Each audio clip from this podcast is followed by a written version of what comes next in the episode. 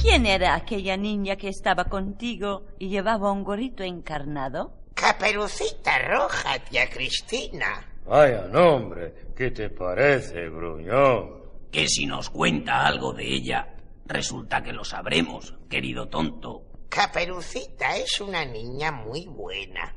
Un día estaba regando el jardín y la llamó su mamá. Oye, nena, lleva esta cesta a la abuelita, que ella no puede venir. Está malita, ¿verdad? Sí, está en la cama. Como es tan viejecita. Entonces me quedaré allí todo el día y le barreré la casita. Bueno, pero ten cuidado al cruzar el bosque. No tengas miedo, mamá. Ponte la caperucita roja con la capita, que hace frío. Pobrecita, iría preocupada. No, muy contenta, porque iba a ver a su abuelita.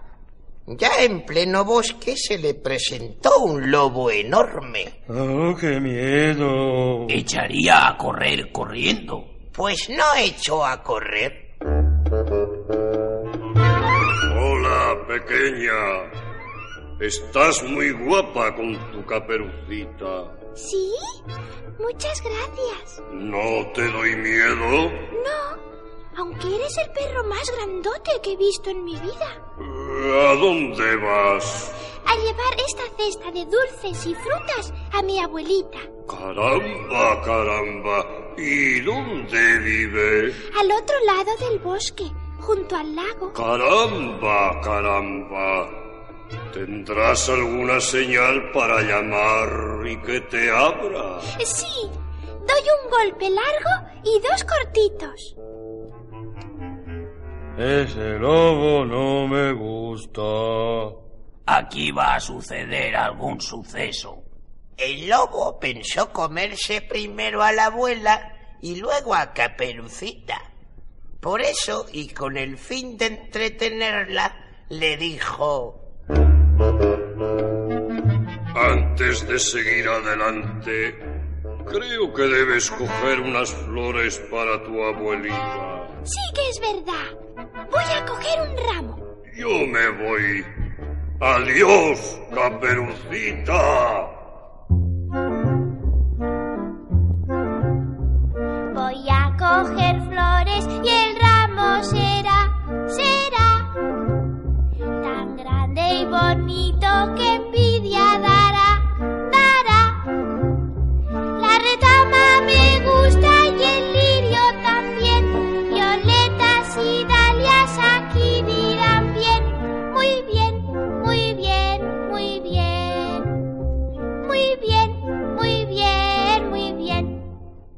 Cuando quiso recordar, era tarde y echó a correr. Si hubiera pasado el tranvía por ese bosque. Mejor un taxi. A callarse, tontos. El lobo llegó a casa de la abuelita y llamó. ¿Eres tú, caperucita? Sí, abuelita. Me levanto enseguida y voy a abrirte.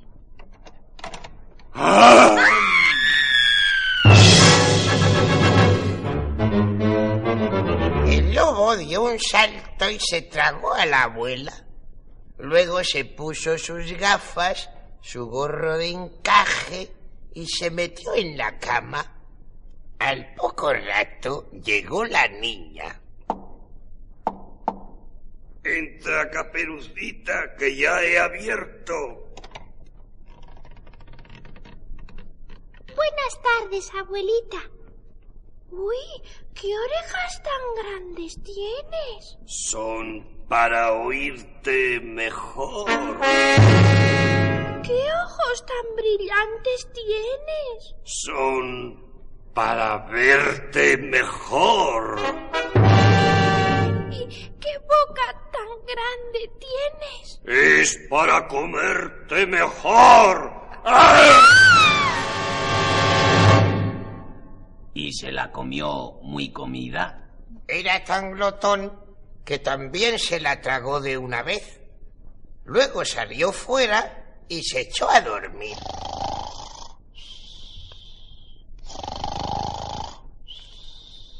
¿Y después qué pasó? Después pasó un cazador amigo de la abuelita que al no encontrarla en casa y ver al lobo durmiendo, se figuró lo sucedido y ¡zas! Con su cuchillo le abrió el vientre y salió Caperucita y su abuelita. Afortunadamente a ninguna de las dos les pasó nada. ¿Y el lobo qué hizo? El lobo murió enseguida de una indigestión de piedras que le metió el cazador en la barriga.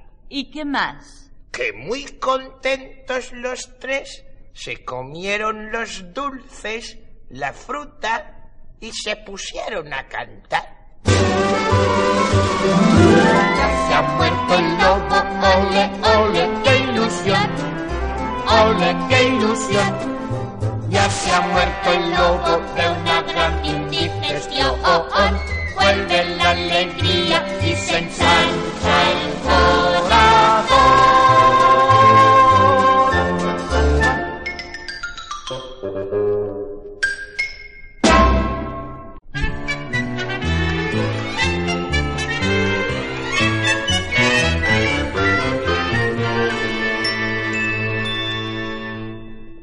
Oye, Pepito, ¿saben hablar los animales?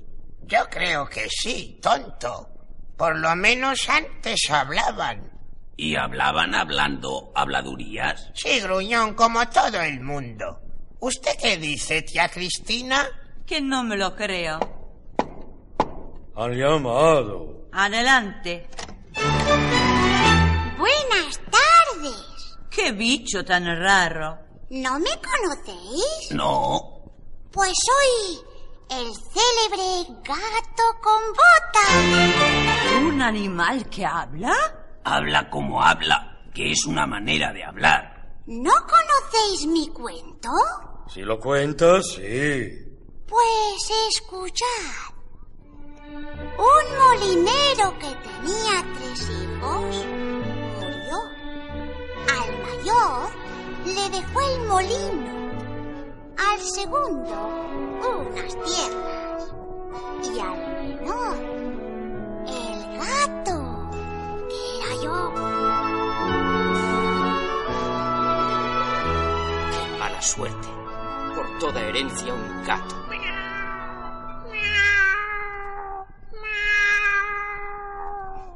Pobre gatito. Eres simpático.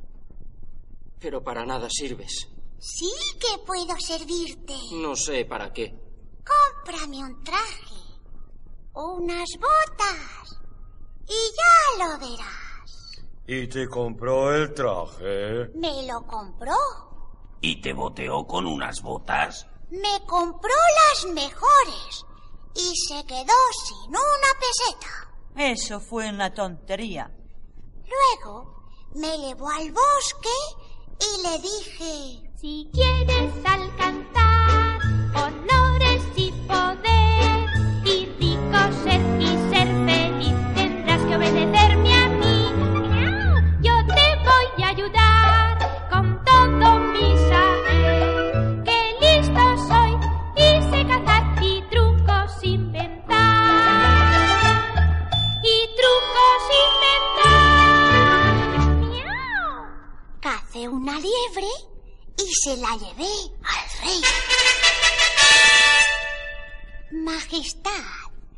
mi señor, el marqués de Carabás, os envía esta liebre. ¿Carabás? No recuerdo ese nombre. Es un señor muy rico y poderoso. Pues dile que agradezco su obsequio y que me gustaría conocerle. A los pocos días salió el rey a dar un paseo en carroza con su hija, la princesa. Yo aleccioné a los campesinos para que dijesen que todo aquello era del marqués de Carabás. ¿De quién son estos trigos tan hermosos. Del Marqués de Carabás, señor. Del Marqués de Carabás, señor. Del Marqués de Carabás, señor. Y aquellos magníficos viñedos. Del Marqués de Carabás, señor. Del Marqués de Carabás. Del Marqués de Carabás. Entonces corrí hacia mi amo y le dije, desnúdate y métete en el río. Llegaba la carroza del rey. Empecé a gritar, ¡Socorro!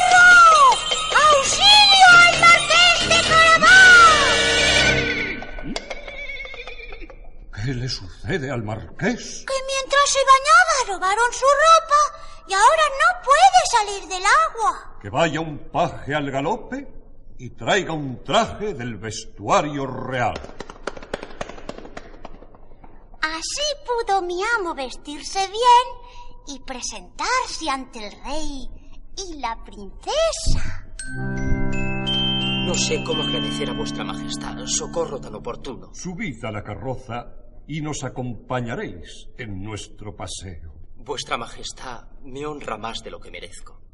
Vaya camelo. Este gato es mucho gato. Enseguida me fui al castillo del perverso mago, dueño de aquellas tierras y bosques. Vengo atraído por tu fama de mago. Pues vete si no quieres que te transforme en lechuza. Es que no creo lo que dice la gente, que puedes convertirte en cualquier animal. ¿No lo crees? Pues mira. En león grande sí puedes, pero en ratoncito pequeño mm, no podrás. ¿Que no? Vas a ver. Se convirtió en ratón. Me lancé sobre él y... ¿Y qué pasó? que me lo comí. Luego escribí en la puerta Castillo del Marqués de Carabás y preparé merienda en el jardín. La carroza real estaba llegando.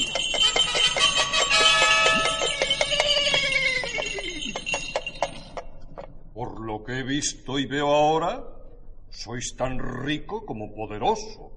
Pongo a la disposición de su majestad cuanto soy y cuanto poseo. La merienda está servida. Pude explicar a mi amo lo sucedido y decirle que como el mago no tenía herederos, todo aquello le pertenecía. Al fin y al cabo, lo había conquistado yo para él.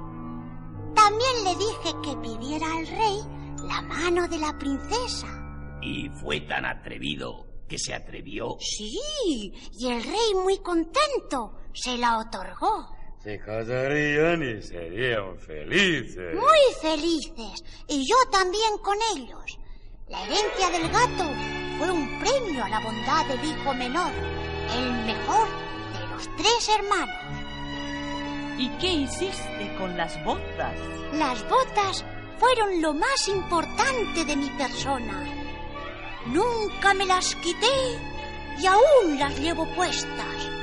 Soy el gato con botas.